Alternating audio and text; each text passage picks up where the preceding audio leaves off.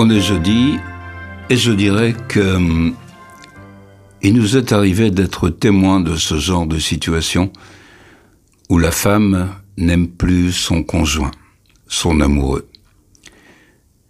Et elle crée l'inquiétude autour d'elle, autour de ses amis, ses parents. Alors on entend des ils allaient si bien ensemble, ils étaient tellement amoureux. On enviait leur connivence, mais qu'est-ce qui a bien plus pu se passer Eh bien, il s'est passé qu'elle est tombée follement amoureuse d'un autre. Au début, c'était un jeu, un jeu d'acquaintance, de goût commun, de vibrations dans le même domaine, et puis ça a gagné dans un autre registre, petit à petit. Like a cancer grows, comme chantait Simon Garfunkel dans Sound of Silence. Mais là, c'est un cancer sérieux qui fait mourir, qui fait mourir d'amour. Alors les amis communs, les parents cherchent à faire quelque chose.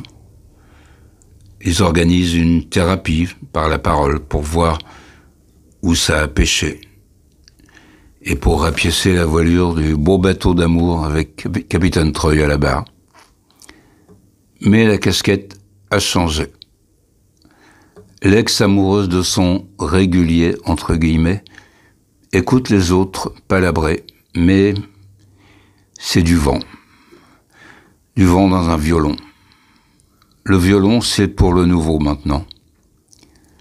Et la harpe aussi, et les oiseaux, et les, les petits cœurs sur les réseaux sociaux. Et toute la foule des attirances nouvelles. Sa vérité à l'adultérine désormais c'est l'autre.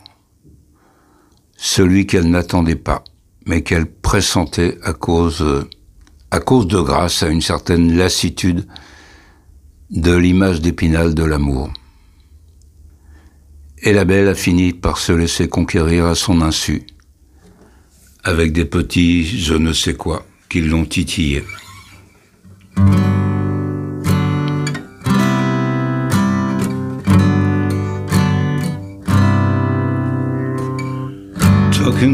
Myself and feeling old. Sometimes I like to quit. Nothing ever seems to fit. hanging around, nothing to do but frown. Rainy days and Mondays always kept me down.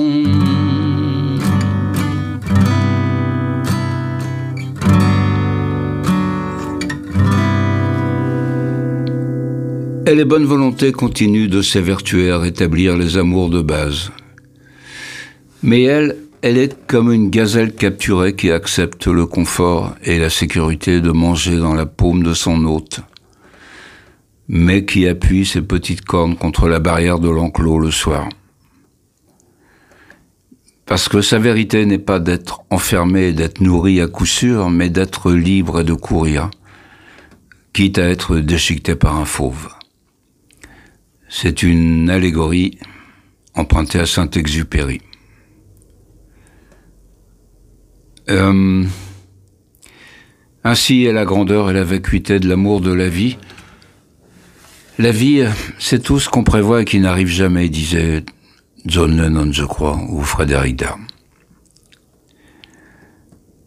Avec euh, cette allégorie de la rupture amoureuse dont nul ne peut recoller les morceaux, je veux en venir à cet électrochoc que peut provoquer la conscience soudaine des choses. Euh, à ce recul sur le tout qui nous tombe dessus, sans prévenir.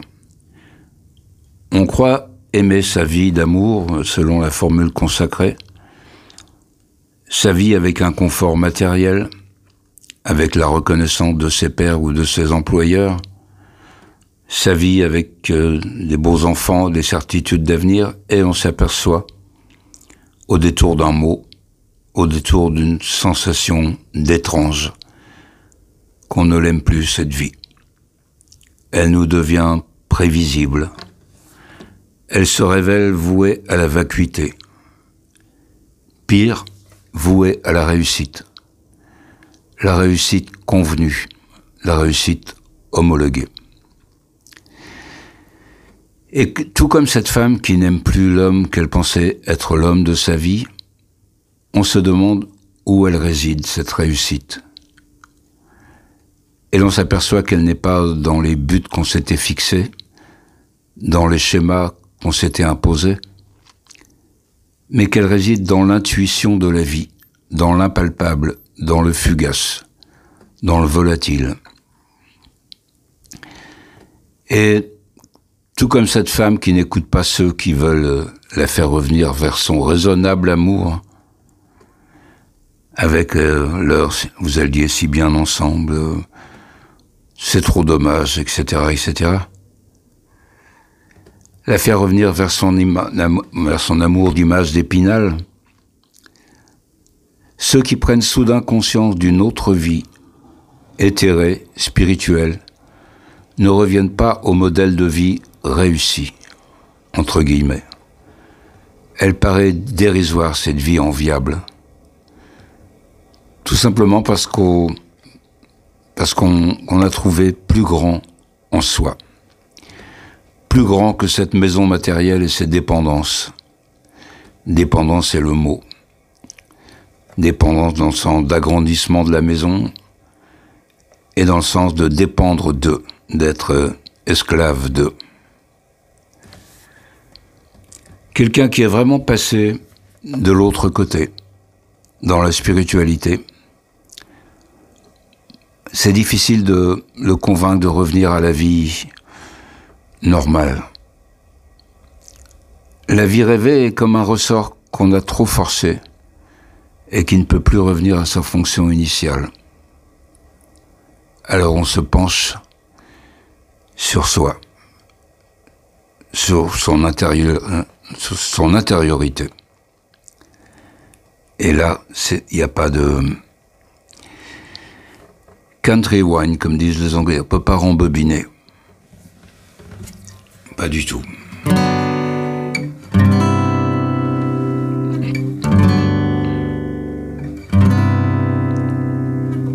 Talking to myself feeling old. Sometimes I like to quit. Nothing ever seemed to fit.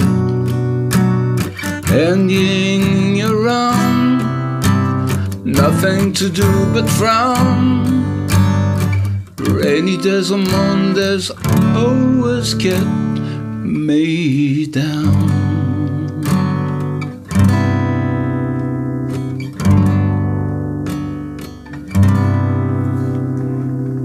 À jeudi prochain.